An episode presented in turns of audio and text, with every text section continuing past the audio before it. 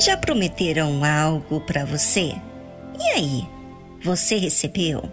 Como que você ficou ou como que você fica quando alguém promete algo para você? Você crê que vai acontecer? Espera ansioso? Ou você é do tipo que não acredita mais em ninguém?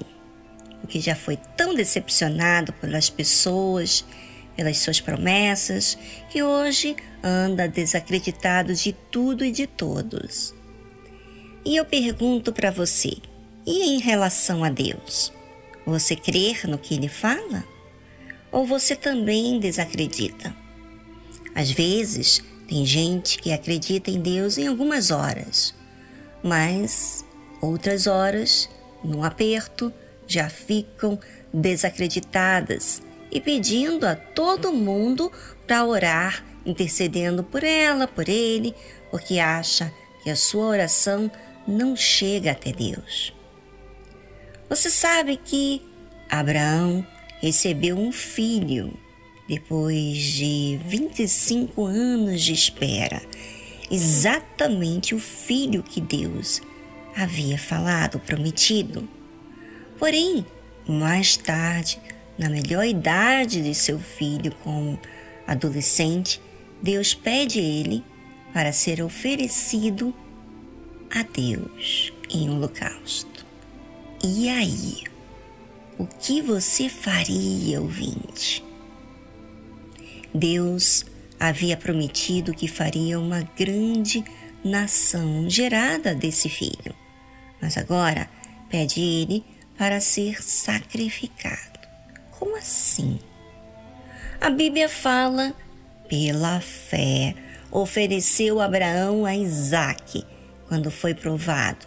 Sim, aquele que recebera as promessas ofereceu o seu unigênito. É, somente quando a pessoa recebe, presta bem atenção, somente quando a pessoa recebe a promessa, tem realmente a condição de oferecer a Deus aquilo que lhe custa.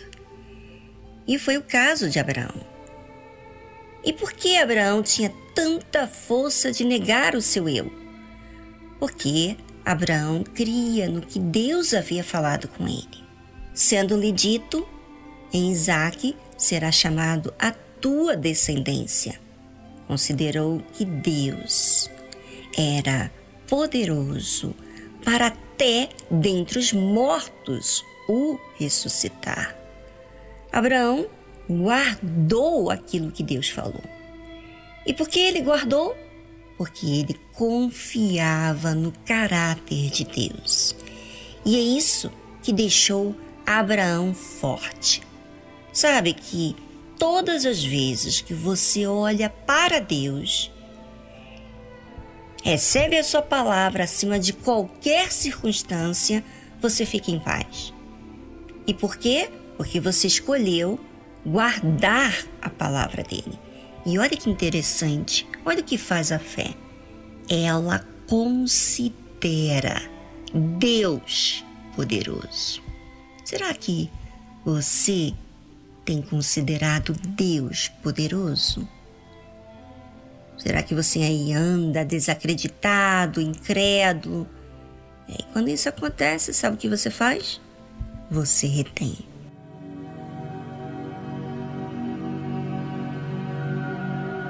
É a fé que te guia ou é a sua incredulidade? Saiba quem aceita a fé é humilde para crer, mesmo contra as circunstâncias.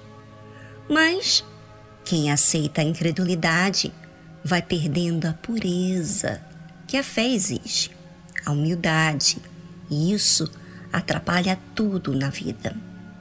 Eu já errei por causa do tempo em que eu estava esperando algo que Deus promete. E eu deixei me levar pelas circunstâncias. Na altura, me lembro muito bem, comecei a ficar como uma pessoa incrédula. Não em tudo, era só em relação a essa situação. Mas olha que Deus maravilhoso. Deus, na sua infinita misericórdia, me exortou.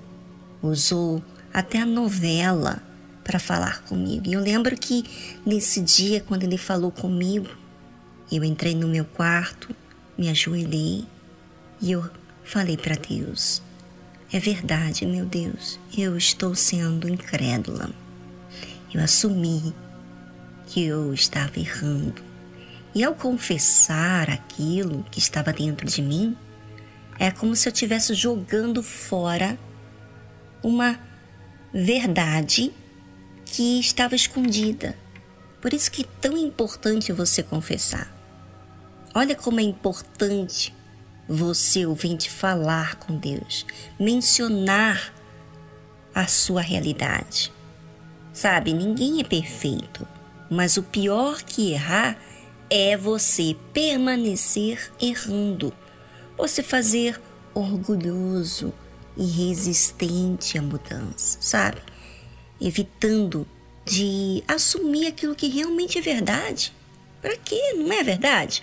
Por isso, ouvinte, aproveite as provas da vida para exercitar a fé, porque esse exercício vai trabalhar no seu íntimo, vai te ensinar a ser humilde e vai construir em você o caráter de Deus. Você aceita? Então, exercite a fé, que é uma escolha sua.